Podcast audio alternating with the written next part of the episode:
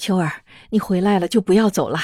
哎，你先休息一下，我和张嫂去买菜，咱们今天晚上好好庆祝一下，好不好？啊，走，老头子，你帮着我去提东西，让秋儿好好睡一觉，躺一躺吧。夏母站起来说道：“也是光顾着女儿回来高兴了，今天晚上要出去买些菜的。”和张嫂商量一下，给林秋和暮云做些好饭好菜的，算是庆祝一下吧。好的，妈妈。只是你们别做太多菜，那样您太辛苦了，够吃就行了。夏林秋还真是有些疲惫了，于是就真的躺在父母的床上，想要睡一会儿。暮云回来，张嫂也是开心的不得了。自夏林秋走了之后，就没有看见少爷真正的笑过。如今夏小姐也找回来了，少爷从心里散发出那种浓浓的喜悦，自己这个老婆子也是能看出来的。自己一辈子没有成亲，没有儿孙，真的就是把少爷作为自己的儿子看待了。如今看着少爷高兴了，自己更是高兴啊。林秋的父母临走的时候，给女儿关上了房门，两个人兴高采烈的去忙活东西了。这边屋子里的夏林秋却怎么也睡不着了。刚才爹娘含蓄的说了，这个白府上还住着一对姐弟，姐姐叫李明秋。弟弟叫李明夏，两个人没有了父母，所以住在这白府上。姐姐是大学生，弟弟今年刚高考完。可能是浪漫的故事看得太多了，所以姐姐就有了对自己救命恩人以身相许的意思了。母亲说的挺含蓄的，但是能从话语中听出来。这个女子对着方慕云是有好感的，她经常向方慕云请教问题，还自告奋勇的给方慕云洗衣服，但是都被方慕云拒绝了。李明秋还经常邀请方慕云出去散步，尽管方慕云很少答应，但是这一点也不能阻挡住李明秋的热情。这倒是个棘手的问题。自己不在这里的四年多，就有女子向方慕云示爱了。这个李明秋他是认识的，只是印象不深而已。这个女孩子总是扎着马尾辫子，笑容满面的样子，是青春阳光的那种类型。这四年过去了，这个女孩子出落成什么样子了，自己想象不出来。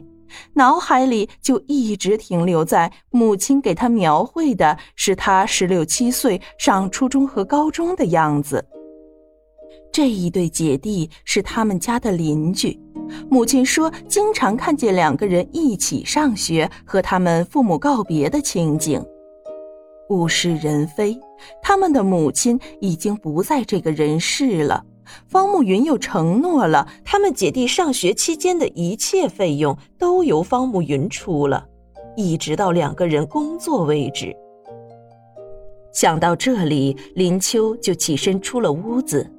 此时的白府有些寂静，张嫂和父母出去买菜去了。林秋刚出了屋子的门，来到院子里，就看见一个小伙子正好走进来。林秋不认识。但是能在白府这么来去自如的，又是这个年纪，想必就是那对姐弟中的弟弟李明夏了。林秋姐姐，你回来了。就在林秋还在犹豫彷徨的时候，面前的那个小伙子倒是先开口了。这个小伙子已经有了男人的气质，尽管还是有一丝丝的稚嫩。但是在同龄人中已经是出类拔萃的了。想起母亲的描述，看样子这一对姐弟还真是长得不错呢。你是李明夏，我今天刚回来，你这是怎么了？这么急急忙忙的？夏林秋笑着问道：“因为刚才他看见了这李明夏是小跑着走进来的，看样子很是着急。”啊，我姐姐急性阑尾炎住院了，我回来给她收拾一下东西，一会儿还要赶过去呢，所以我有些着急了。李明夏也没有啰嗦，直接说道：“这个站在夕阳中的邻居姐姐，还真是长得倾国倾城的。”不怪方慕云会为了这么一个女子钟情，一等就是四年多，终于把家人等回来了。看样子自己的姐姐是一点希望也没有了。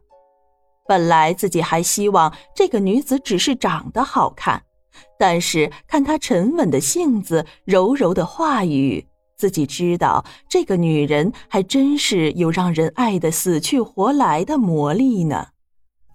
啊，要紧吗？我陪你去医院看看吧。现在谁照顾着你姐姐呢？你怎么把她一个人扔在医院里呀？林秋一想就着急起来。这一对姐弟是长大了，但是生病的时候没有人照顾也是不行的。他们的父母早就不在人世了，自己作为他们的邻居，能帮忙就帮忙吧。啊，不用了，林秋姐姐。